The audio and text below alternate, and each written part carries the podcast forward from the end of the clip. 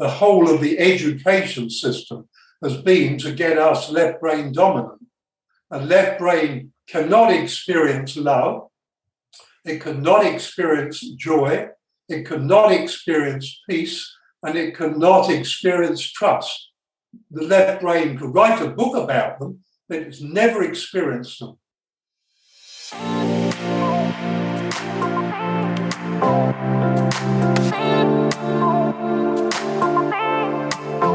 Hallo Herz, schön, dass du eingeschaltet hast. Ich bin Nadine Gerhardt und dieser Podcast mein absolutes Herzensprojekt, um dich zu inspirieren auf deinem ganz individuellen Weg zu mehr Fülle, Liebe und Lebensfreude.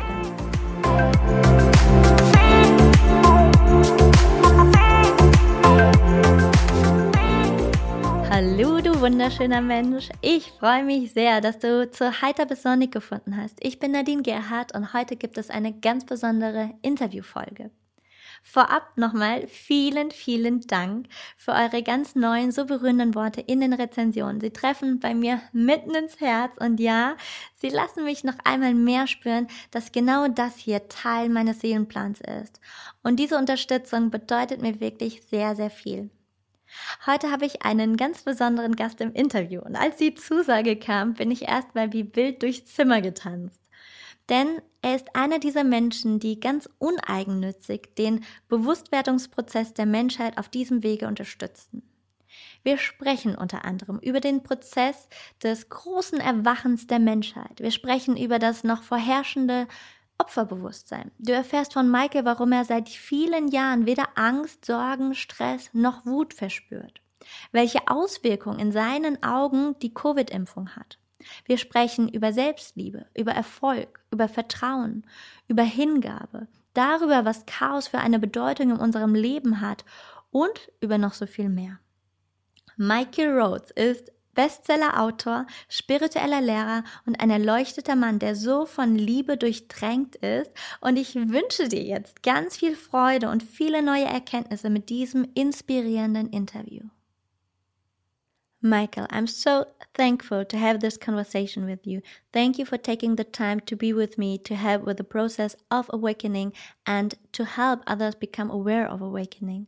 To give some background, Michael is a spiritual enlightened teacher who lives in Australia together with his wonderful wife, Carolyn. He is 84 years old and at 49 he experienced a deep awakening. Then then he has experienced the metaphysical world and he has traveled the world every year teaching the spirituality of unconditional love and trust.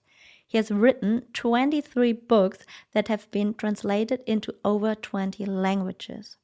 Michael has a special gift for communicating with nature. I'm sure everyone has that ability, they just don't know it. For me, you are such an awakened person who speaks from the heart with such unconditional love and who reaches many people with this deep love. I could also feel that in every single email that I exchanged with your wife Caroline beforehand. Do you consider yourself an awakened person? What makes you an awakened person, or how do you see yourself in life? Okay, well, I it's an interesting new word, awakened, mm. because they talk today of the Great Awakening.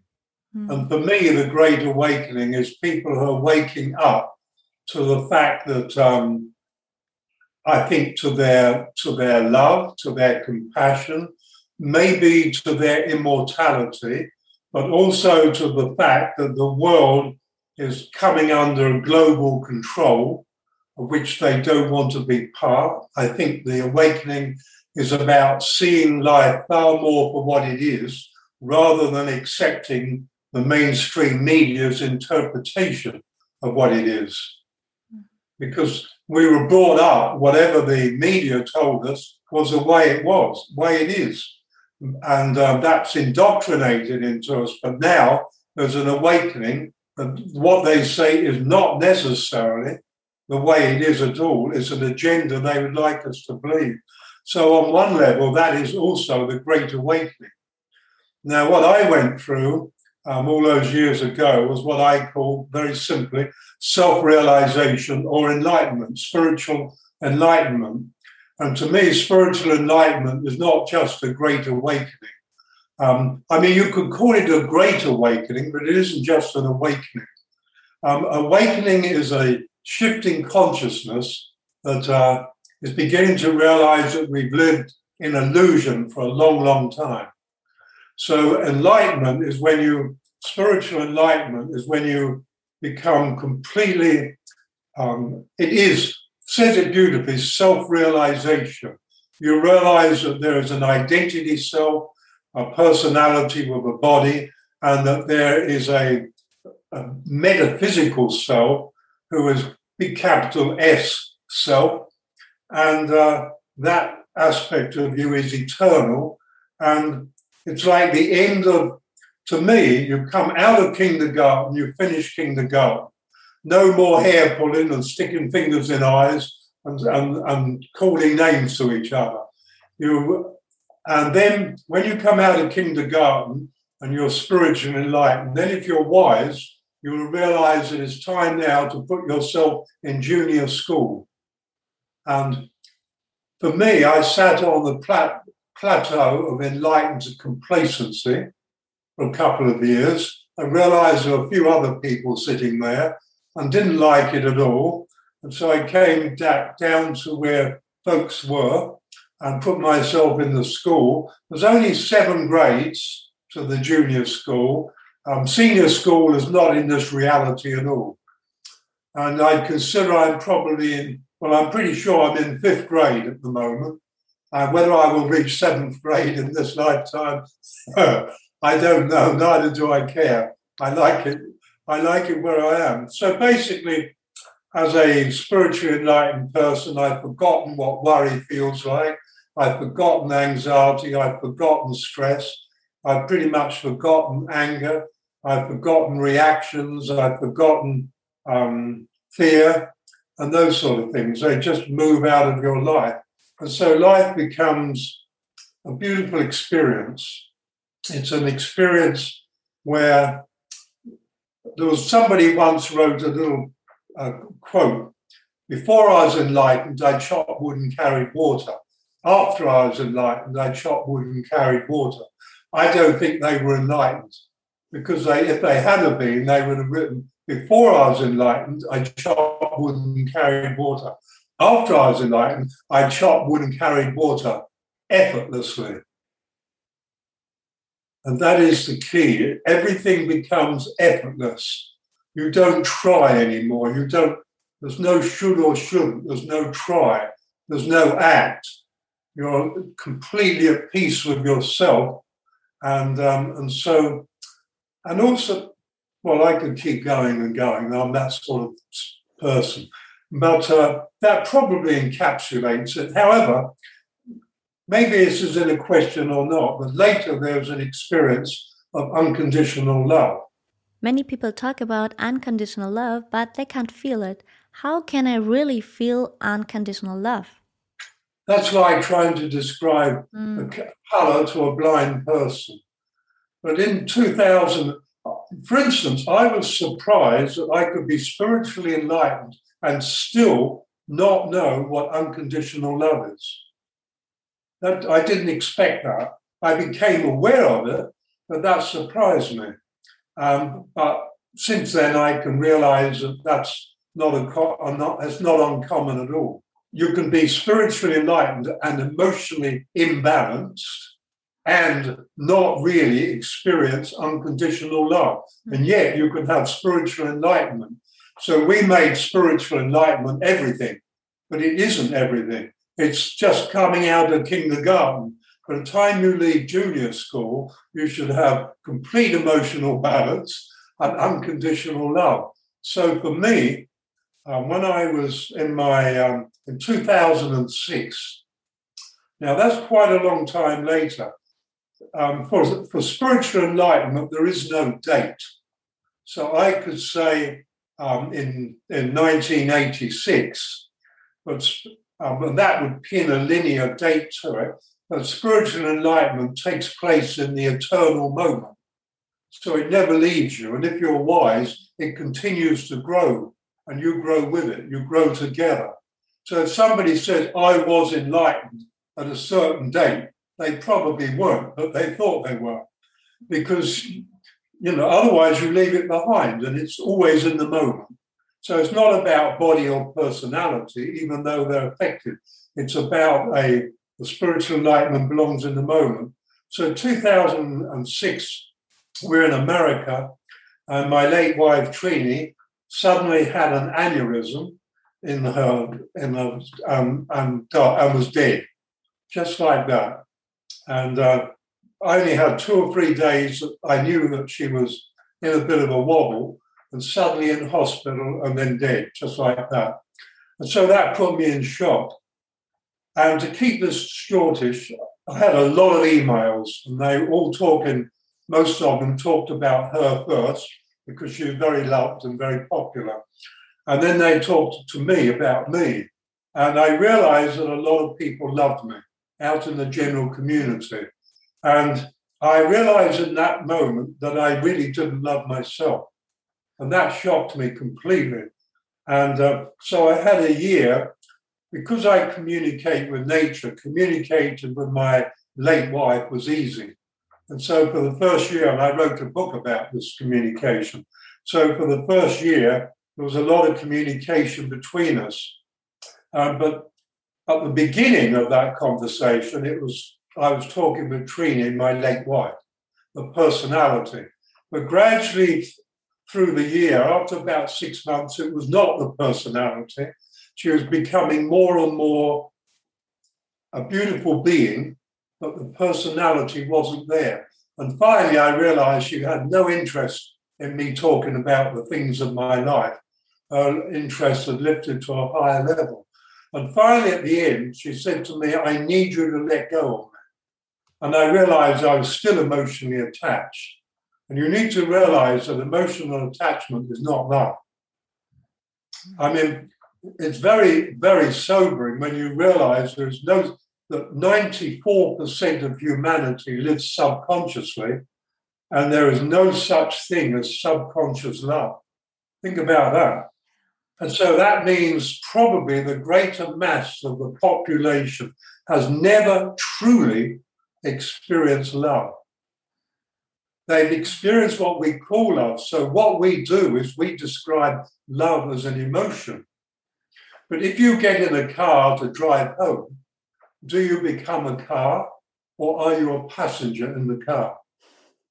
Exactly. You're the passenger. I'm glad you said that. Otherwise, I'd be rather worried. And so, equally, when you feel your emotions lift toward loving someone, then these high emotions are the passengers of love. But they're not love, but they're the passengers, just as the lower emotions become the passengers of hate. And so, you know, emotions literally ride in vehicles, many, many different types.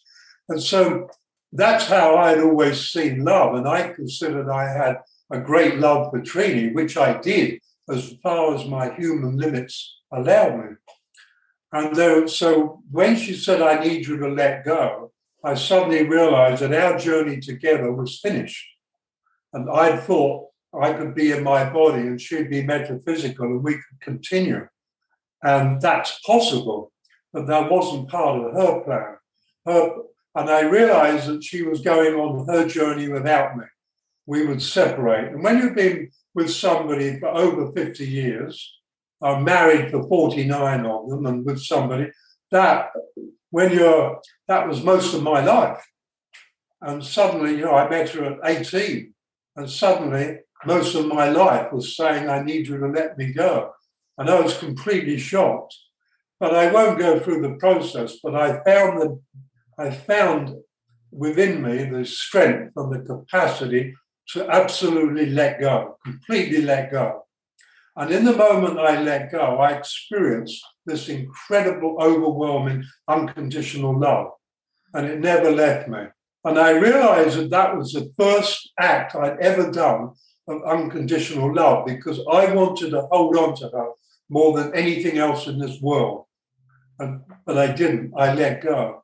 And to me, that was something major. Explaining it, it doesn't sound like much. But I experienced unconditional love, and that was a great gift. I got. And there's many interesting because at the end of 2000 and uh, during our travels of 2006, Treenie, my late wife, always got had been getting sick every year traveling. And I said, This is the last year we're going to do this. I'm not growing. I'm no longer growing. And as a spiritual teacher, if I can't grow, then I shouldn't be talking. You know, there's enough hypocrisy in the world without me adding to spiritual hypocrisy. Um, but she died, and so um, she well, she went through her transition. There is no death, and so the uh, and so I went through a gigantic growth, and I look back and realize that had she not moved on, transitioned out following her journey, it wasn't a sacrifice, it was her journey. And, and given me that great gift, if I was prepared to take it, had the potential of unconditional love, that my time would have ended long ago. But since then, I've found that I can keep growing exponentially. And, uh, and so enlightenment and love, I always put in one package spiritual enlightenment, love. And they could be, but for me, they were not. Hmm. You said you can't feel pain. What about the world pain? Can you feel that? When I became spiritual enlightenment, I felt the world pain.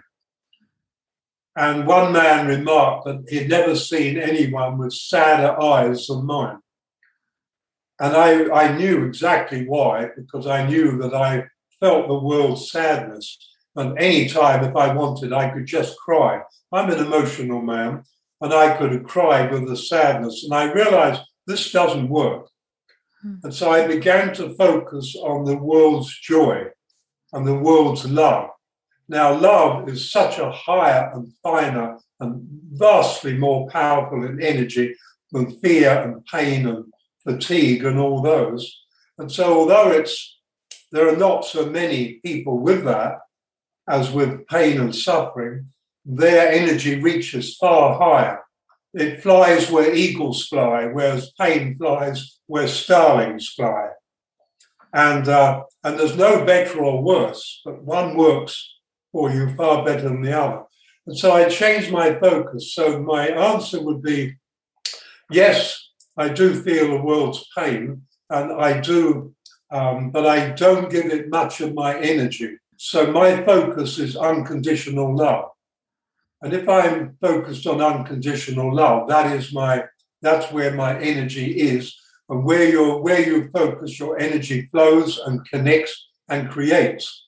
And so I connect with that. So that's always my message on Facebook and pretty well every interview I do it is always in the end, because as I see it right now, the world is going through a crisis. And I truly believe that the human template is about to be broken. And I also believe that many, many people are going to leave their bodies. There is no death, but there'll be many people. And I suspect that the next two years are going to make the last two years look easy. And a lot of people seem to be completely unaware of it. And so there's nothing greater than the, the. Love is the power of creation. And it's up to us. The more fear, the more we will create a fearful future. And the more love, the more we create a loving future. And on an individual level, if you're going with love, then your future is assured because we, we move as individuals rather than a mass. But the mass, they're, they're my family. And so I prefer that there's a, a big ascension toward love rather than a tiny one. Hmm. And so if I have to live for the next hundred, uh, if I have to live for the next um, 40 or 50 years to make that, keep that happening, well, then I'll do that. Right. Because I've never felt I've never felt healthier in my life. Wonderful. You said it a little bit. How do you currently see people and society? Why do you think we are going through this process in the world? What purpose does it serve us now? Basically, collectively, we're here to learn creation. And so, to learn creation, we create our own lives. Most people didn't pay attention in class for the last 200,000 years of incarnations. They didn't pay attention in class. They didn't realize that they are creating themselves. And that's all it's about. We're creating self. We're like, we started off millions of years ago with not even a blueprint, but we started off with consciousness. And we've been creating ourselves for millions of years. And recently we're on, on this planet, fairly recent adventure on this planet to continue creating ourselves. So on this planet, we are the creative evolution of consciousness, and nature is the natural evolution of consciousness. And so it's a co partnership. We're not in that partnership. We fell out long ago. We completely lost the direction we were going in. And, uh, and we've done that already four times previously, four other 200,000 year cycles. So this is the fifth one, and we've done it again. Um, but as I said, there'll be quite a percentage of people, I would like to think as many as 10%, some spiritual teachers think 3%. I'd like to think 10, 12, 15% of people will move on. And um, as eternal beings, we just keep doing it. And so I feel one of the greatest purposes the greatest way to create your life and to create harmony on the planet is by consciously choosing love. Hmm. Yes, great. The human collective is currently vibrating in a victim perpetrator consciousness. How do you understand the relationship between victim and perpetrator? We have humanity, I would say over 90% of humanity has slipped into victim consciousness, deeply into victim consciousness. And they all see life as out there. In truth, life is in here. And everything out there is part of the illusion that mind creates from its own perception of what it thinks is. So what we think is is just part of a part of a mass illusion. And so I feel that um, I, uh, to me, one of the reasons our template has to break because victim consciousness does not work. And in nature, anything that doesn't work gets erased. Like, for instance, if we watch a video of animals, our empathy and sympathy always goes with the victim. So if a lion kills a, a kudu, oh, poor kudu, or a gnu, poor gnu, whatever it kills, it, we never say, oh, yes, good, kill it, chew it up, bite it. And it's the same with everything like that. Killer whales, we always connect with the victim consciousness because we look through the eyes of our intellect, which has got it wrong, and we look through the eyes of victim consciousness. And so we are creating, we're creating a world that supports being victims. Now we have what we call the cabals, the Illuminati. Now, if you have a world of victim consciousness, which I feel they've helped to create, there's no question about that. The whole of the education system has been to get us left brain dominant. And left brain cannot experience love, it cannot experience joy, it cannot experience peace, and it cannot experience trust. The left brain could write a book about them, but it's never experienced them. And so it's very good on aggression and anger and reaction and fear. And so I personally am convinced, and metaphysically looking at it shows a picture. We've been we've been moved that way like a flock of sheep over thousands of years. But nevertheless, where you have a vast victim consciousness, you are going to create the victimizer. And so we have created a victimizer. The 1% victimizers the 99%. We need to stop blaming the 1% and getting angry and return to us to self and say, what do I choose? Do I choose to have fear or do I choose love? Now, subconsciously, we jump into fear consciously, you would never choose fear.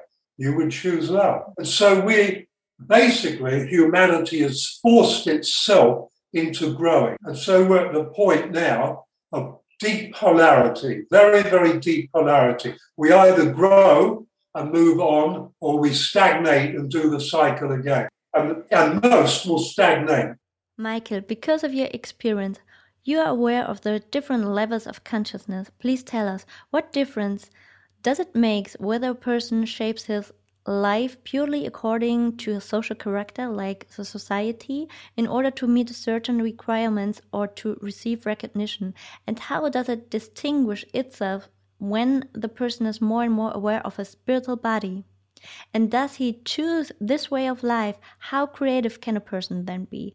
How much can a person thereby become the creator of his life? And how much can a person open up potential that he would not even dare to think without this perspective? The thing is, this is a simple principle that applies to sentient beings, not just humans. In every moment of your life, you are creating the content and direction of every moment of your life. So you're either perpetuating more of the same, that's your creation, or if you are now in the awakening, you're beginning to look at your life and say, I think I've been doing this forever. And then you then you deliberately bring in change. But just the fact of growing in consciousness is like an, an organic way of bringing change into your life. And so you begin to change naturally and organically without looking at your life and saying, this is wrong, this is bad, this is not good enough, which are all judgments. And, and then creating change based on that, which will be more of the same in disguise. And so you're, we, we have now no, no place to go except more of the same or change. There's nowhere else to go. Unfortunately, the great choice will be made by not choosing. And not choosing is more of the same. But those who make a choice, then they move into a different direction because the program, the subconscious that people locked on, doesn't make choices. It just follows the program, more of the same. We live in a very scientifically oriented society, and today we talk a lot about awareness, awakening, enlightenment, which is hard to grasp for the human mind and also for the human eye. What advice do you give people who still cling to, I need to see proof? well, there, there, if it's got to be proven, there you have the left brain. And do you know what I've learned? There's timing Flower buds unfold in timing, eggs hatch in timing, and humans grow in timing. And if a person is so left brain and they're so attached to their beliefs and prove it, I walk away. I'm not interested. Okay. How do you perceive the influence of vaccination on the human body from your perspective? Vaccination. Vaccination. yeah. It, it, uh, years ago in Germany, I heard a woman say about the village in the valley. And oh. I, I stood and laughed and laughed and laughed. That's when I first realized that you use W's instead of V's. Oh, yeah, it could be. no, it's okay. I think personally, my my feelings about the vaccination is that it is a design to kill the immune system. I think it will kill the immune system. And as the, because the COVID um, virus will, is going into species, because it's moving to other species, they found tigers with it. It'll soon be in our farm animals and our domestic animals. And every time it goes into one of them, it will mutate. And every vaccine will not be able to touch it because they will already be outdated. And I think the next two years we're going to see absolute total breakdown of the whole medical system. It's doomed, it's doomed itself to collapse out of sheer greed and arrogance and the need to control. Mm-hmm. Wow. I, I, it is not a pretty picture that we're facing. Yeah. Right now, there's a lot of selfishness going around, like you say. What means insanity for you? Every world leader of all the governments on the planet, that's insanity. Hmm. I mean, I, I, I've coined a word. There's not many sane people on the planet. There is a great mass of unsane people. Hmm. That's my word. And there are far too many insane. That's how I see the population. I'll be honest, um, Nadine, I expected to see a pandemic of dementia. And I expected it around 2025 because our dementia is going up and up rapidly. Now, there's a metaphysical reason for this. I don't care what science says. There is a metaphysical, you know, science eventually will marry with meta science, and then you're going to have something very wise and wonderful. But we're not there. But I, I, if you want me to go into it, I can. But there's a metaphysical reason for the incredible surge in dementia. And uh, I expected it to be a pandemic. COVID came along and beat it. So COVID is a design to get rid of all the elderly. They've already designed a new COVID called COVID 25 hmm. to be released in 2025. That is aimed then at the middle age and youth to get rid of a lot of them because the idea is bring it down to about 2 billion people. We're all dead wood. They don't want us. They want to be able to have a number they can control. And at the moment, that we're uncontrollable. And so the uh, the situation we're in is not a, not a good one. And still, I see the only way out is to choose love, be love, live love, live love, think love, express love. Mm. And nothing, it's a it's a soaring energy, and nothing can pull it down. And So with our interspecies, um, with our interspecies uh, getting getting this COVID, then I think that the, the mutations are going to be fast and there's no way they're going to be able to keep up with them. And all the people who've been vaccinated, it will be useless because, and they will have killed their immune system. It will effectively destroy the immune system. I've read ever so much about this, and there's no question it's going to destroy the immune system. And so we've got some interesting times, and yet, does love ask for a vaccination or does fear ask to be vaccinated? And there's a great separation taking place between fear and love because in love there is no fear. Fear is not the opposite of love. Love has no opposite, but love has opposition. And you know the opposition? Humanity. And yet we are love. If someone gets angry with you or becomes abusive or takes advantages of you, steals money from you, how should you respond? I know the answer. Maybe you can talk about it. It never happens to me. No. I mean, several core times I've gone into Bitcoin and I've always used a trader to do it for me. And every time I've been scammed. Uh, so I've lost a few thousand of being scammed. And my feeling is that one of them was such a nice guy. You know, he played me beautifully. And my feeling, when I realized I'd been scammed about $12,000, my feeling was I felt so sad for him because I realized he's chosen his direction and it's not a direction I'd want to go. I felt really sad for him. And um, for me, 12,000, what's that? It's just money. You know, I'm not I'm not attached to money. I don't have a big bank account. I would not be classed anywhere near wealthy, but I know that the money I need is always there. Whatever I need is always there. That's my world. That's the world I live in. Because when you totally unconditionally trust, you reshape reality around you to always meet your trust. And if everybody trusted, there would be no insurance companies. So insurance is based, I mean, seriously, it's based on fear, a lack of trust. And when they have like trust funds, none of them are trust funds. they're fear funds. What would I say to do? I would say let go and choose love. In Germany, I often hear the belief that all is so difficult. It is not easy. What would you advise these people to do? Like the people always say, Oh, it's so hard, it's so difficult, it's not so easy, I can't do it. That's what I call that's what I call a pandemic of pathetic. Hmm. A, a, pandemic of helplessness, a pandemic of, of hopelessness. You know, I I I do I have a thing I call conscious conversations.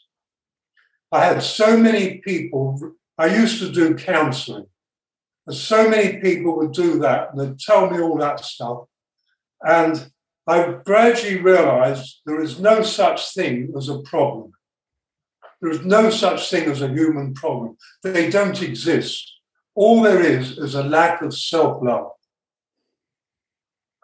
Nothing else exists, just a lack of self love. And when you love yourself, all that is gone. Hmm. When you unconditionally love yourself, when all your thoughts are supported, there's no attack thoughts, no judgment thoughts, no critical thoughts of yourself or anyone else, hmm. because everyone, there's only one humanity. And so if you criticize other people, you're criticizing yourself because there's only one humanity. There's nothing outside self, nothing. You are it. You are the world. You are the universe. Now, to me, that is real. That to me is reality. But for most people, it's intellectual words, and they look at me and smile, yeah, yeah. And I realize they haven't a clue what I'm talking about. And that's okay. I accept that. They understand intellectually, but they don't know the experience. and so, and so, yeah, yeah, I mean, that basically says it. You either become a whiner as we call them in Australia, or you listen to yourself and say, How long have I been doing this? How many? I mean, when you have a humanity today, seldom does anybody have an original thought. That's scary. Mm. I mean, how many lifetimes do we have to recycle the same thoughts in different languages with different words? I'm sure my last incarnation I didn't Google, but so there's different languages, different words, but the same emotions and the same low state of mental energy. We ha- it has to end. And we, we don't have a future. There is none. So it, ha- it might as well end now as leave it another 50 years when we all go down the gurgler in the worst way possible. So bring it on. Let's let's let's get into this. I'm happy with it. I'm sorry if I sound remarkably unsympathetic, but when you don't have fear, it's, it's difficult to conjure it up. Yeah. Yeah, there's so many people who have fear. Here in, in the Western world or in Germany, there's a lot about you need to be successful. It's the most uh, important thing. You need to be successful. I'm in Frankfurt, and it, in Frankfurt, it's all about money, money, money, and more and more and more. The energy, it's uh, not that smooth energy that you feel. It's important sometimes to be there and bring in another energy. What's your advice for this? There are two great illusions in most people's lives success and failure. They are totally, utterly meaningless completely without meaning. I mean, you're successful if you've got a few million euros and you're hated by lots of people, your wife has left you and your children don't talk to you. That's successful. And that's how insane it is. And yet, if you've got a wife who loves you, children who are devoted to you, a circle of friends, and you make just enough money to live on each week, you're a failure. I mean, this is the insanity of the world today. We're crazy. I mean, there is a pandemic, and it's a pandemic of fear. And, and, and sitting right behind it, there is a ever-growing insanity on a global scale. You know, we, we are, I mean, seriously, we're a failed species. And that doesn't make us bad or wrong because we'll be able to have another go at it and another go. We've got forever. We're eternal beings. There's no way out. Suicide, nothing takes us out of it. But at the moment, we're at the end of a cycle and we're at the end of a, a agricultural city civilization cycle. And they always take the energy down. And this time, it's done it in a spectacular way. And as a species, we've failed. That doesn't make us bad or wrong. But we're in exam times now. And exam times, we either awake pass the exam or we stay more, cling to more of the same, failed exam. It's not about right and wrong, good or bad, should or shouldn't. It's too different. It's like the the main, the one stream of human consciousness that's been together for the last two hundred thousand years. About hundred years ago, began to move apart, not separate. This is a paradox, but apart. And it's been now it's moving further and further apart. And so one will recycle and one will move on into newness. And, um, and yet they remain as one human consciousness. What do you think about ah, drugs? Drugs. drugs. I know Actually, my English. it's okay.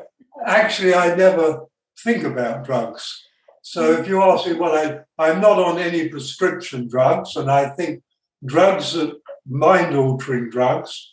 Generally speaking, I think uh, Ram Dass, who took a lot of drugs in his life, Richard Alpert, and he did um, two or three weeks on LSD. And he said very clearly, he said, the higher you go with drugs, the further you come back down, and a little bit you're a little bit further back than when you started. So I feel that the um, drugs for mind altering drugs, I think cannabis is good because it is such a medicine and it should be available to everybody, medicinal cannabis. I think mind altering drugs um, provide more disappointment than anything else.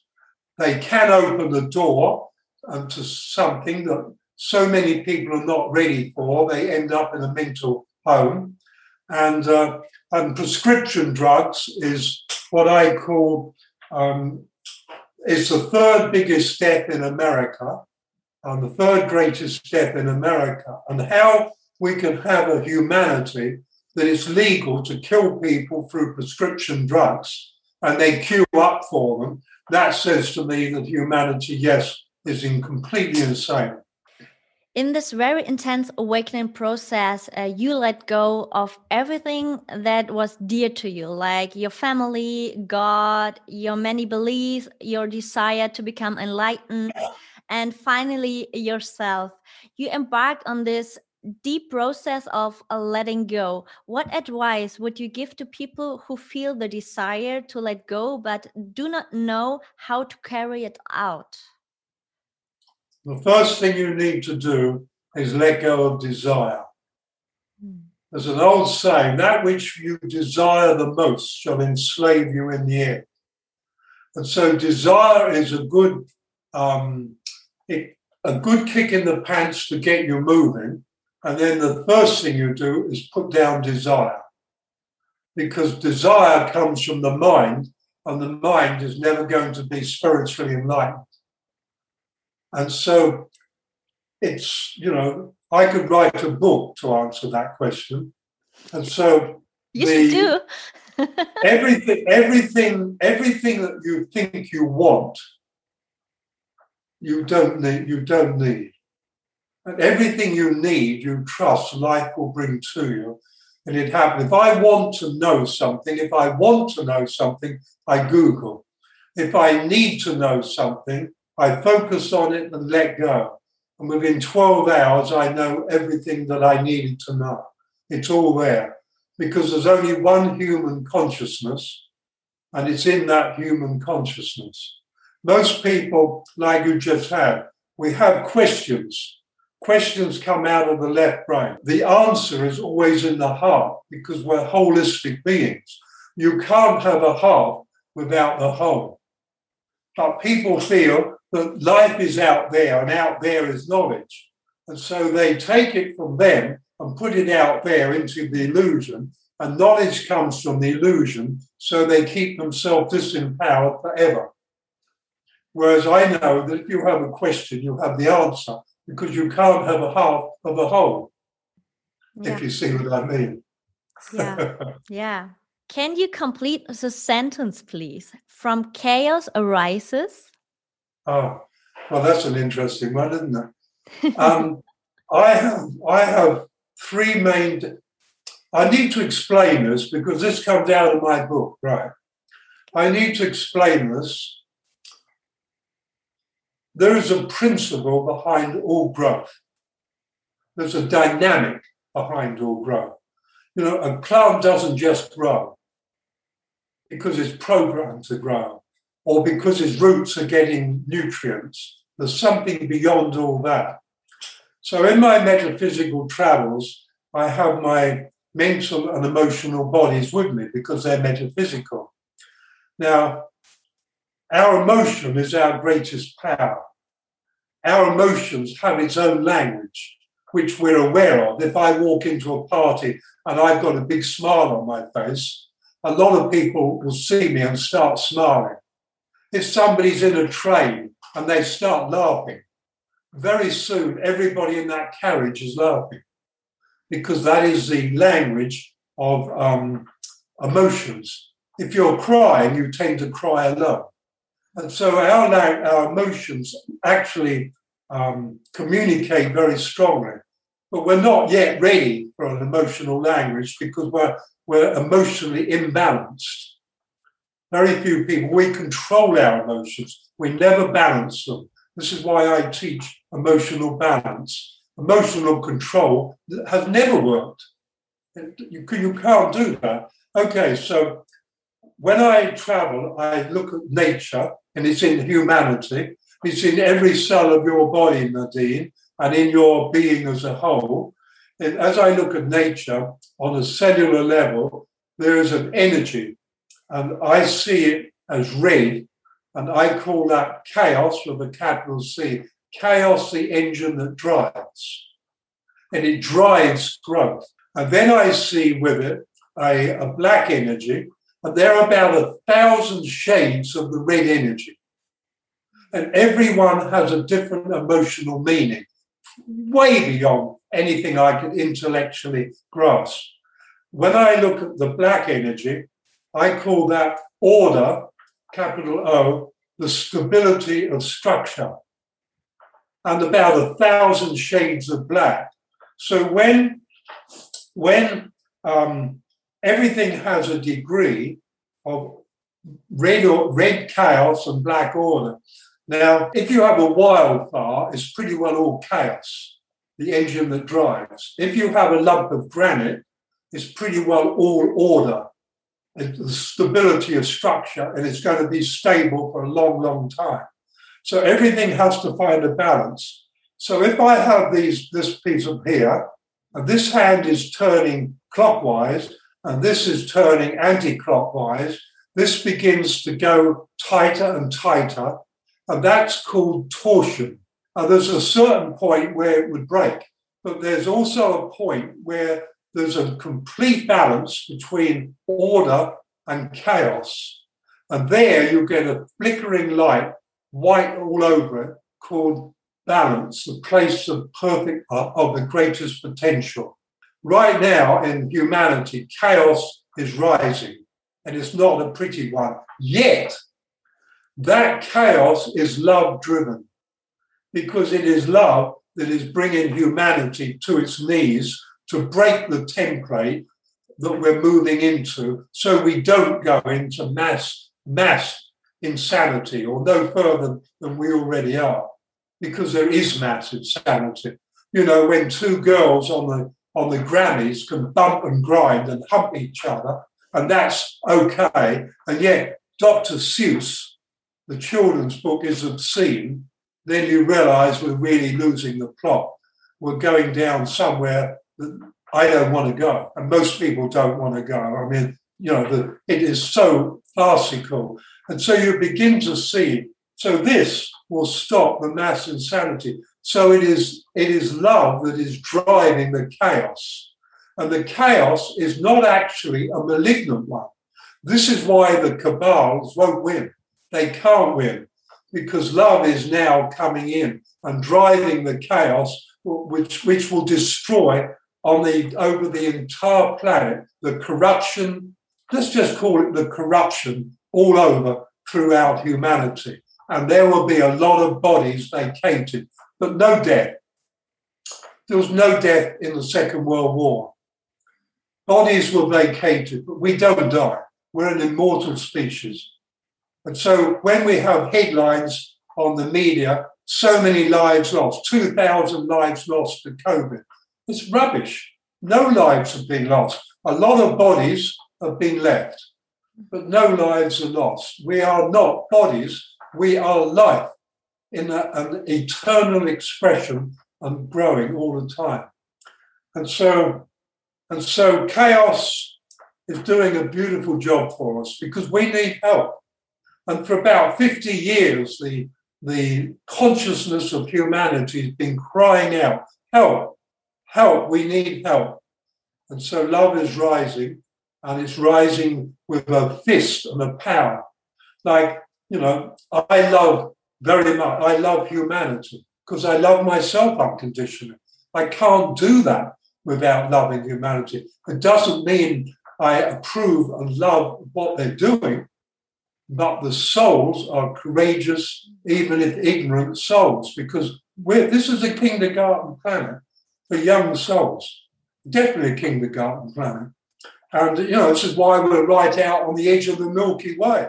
All the locals say, we don't want the kindergarten screaming and sending all bad energy. Put them out on the edge so we can actually look up and see the Milky Way galaxy of which we're a part. So, you know, put them a few light years out of our way. So they did that to protect the local real estate. And so, you know, what's happening here, it's like Jesus is reputed to have said, not a sparrow falls. Now, theologians have never understood that because they're too clever, and clever invariably holds hands with stupid. And what it means, not a sparrow falls, it means nothing is out of place. Not a sparrow can fall out of place. In a flock of sheep, not one sheep is out of place. In every herd you see of animals, every animal is in its perfect place and juxtaposition to everything else. Every human is in their perfect place. I see breathtaking perfection on this planet. I, it could be a different perfection, but it's one that we're having to go through.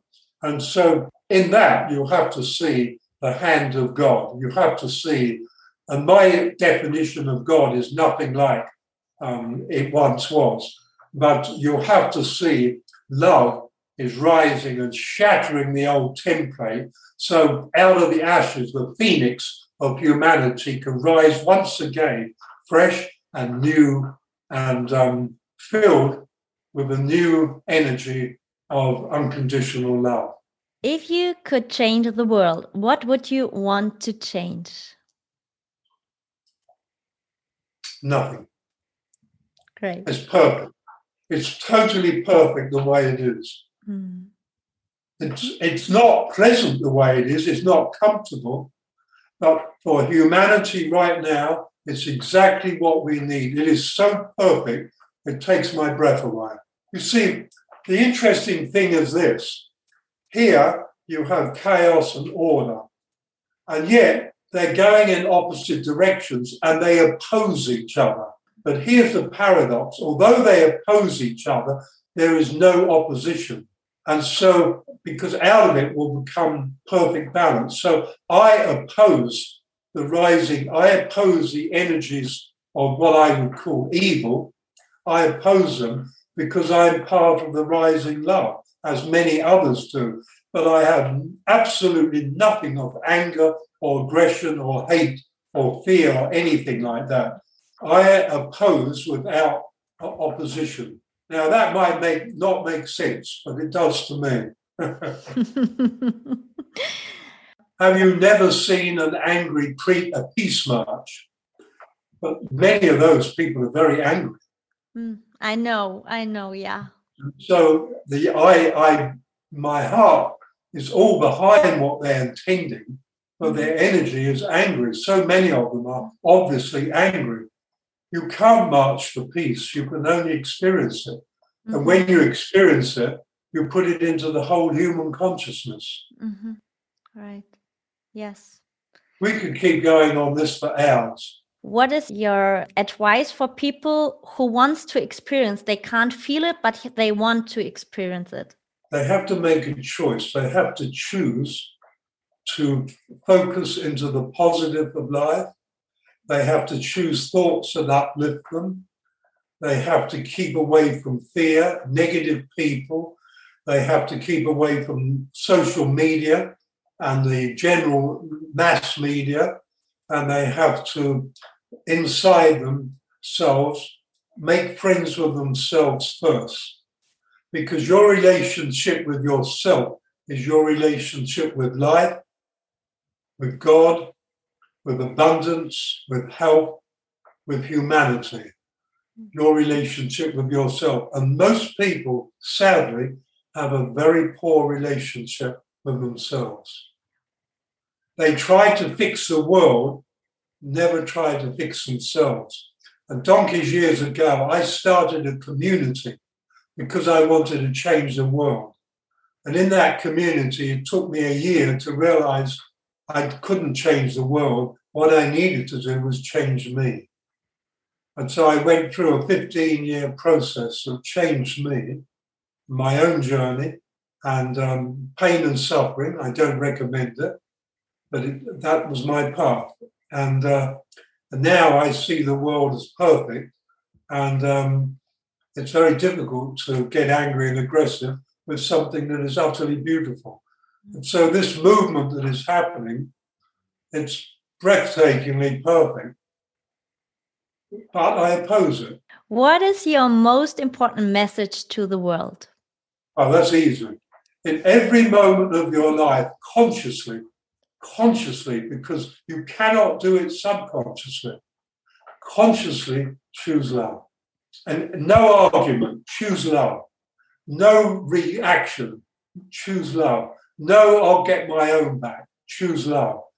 Choosing love is a power, an incredible power. And it brings you into an incredible compatibility with yourself. It takes enormous strength to walk away from an insult and just smile and say, You believe as you wish, while inside you just choose love. You just keep choosing love. And you will grow in the fastest way that consciousness can recreate you.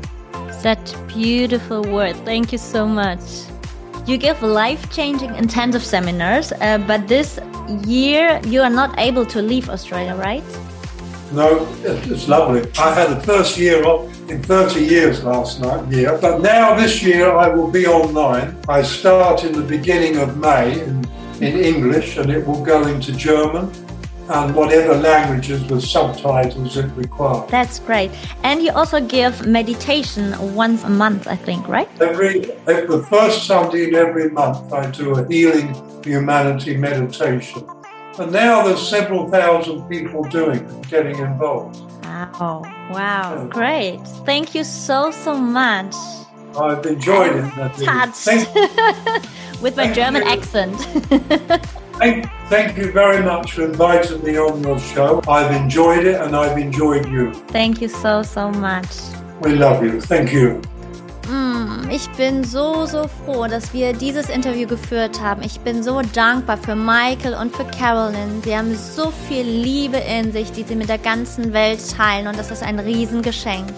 Wenn dir diese Podcast-Folge gefallen hat, dann teile sie mit deinen Liebsten und ja, damit Sie das erfahren und erfahren, schreibe ich direkt groß ein Schlüsselwort. Ich werde alle Links zu Michael, all seine Bücher und seine Website, Facebook und so weiter, werde ich in den Show Notes verlinken. Du findest mich auf nadinegerhard.com und ja, ich freue mich schon aufs nächste Mal, wenn es wieder heißt Heiter bis Sonic, eine neue Podcast-Folge. Und lass es dir gut gehen. Namaste und Nam, deine Nadine.